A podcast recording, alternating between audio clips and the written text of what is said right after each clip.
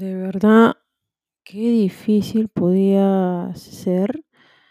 pasar de una plataforma a otra, guardar contraseñas, crear usuarios, cuentas, de verdad no, no creí que fuera tan,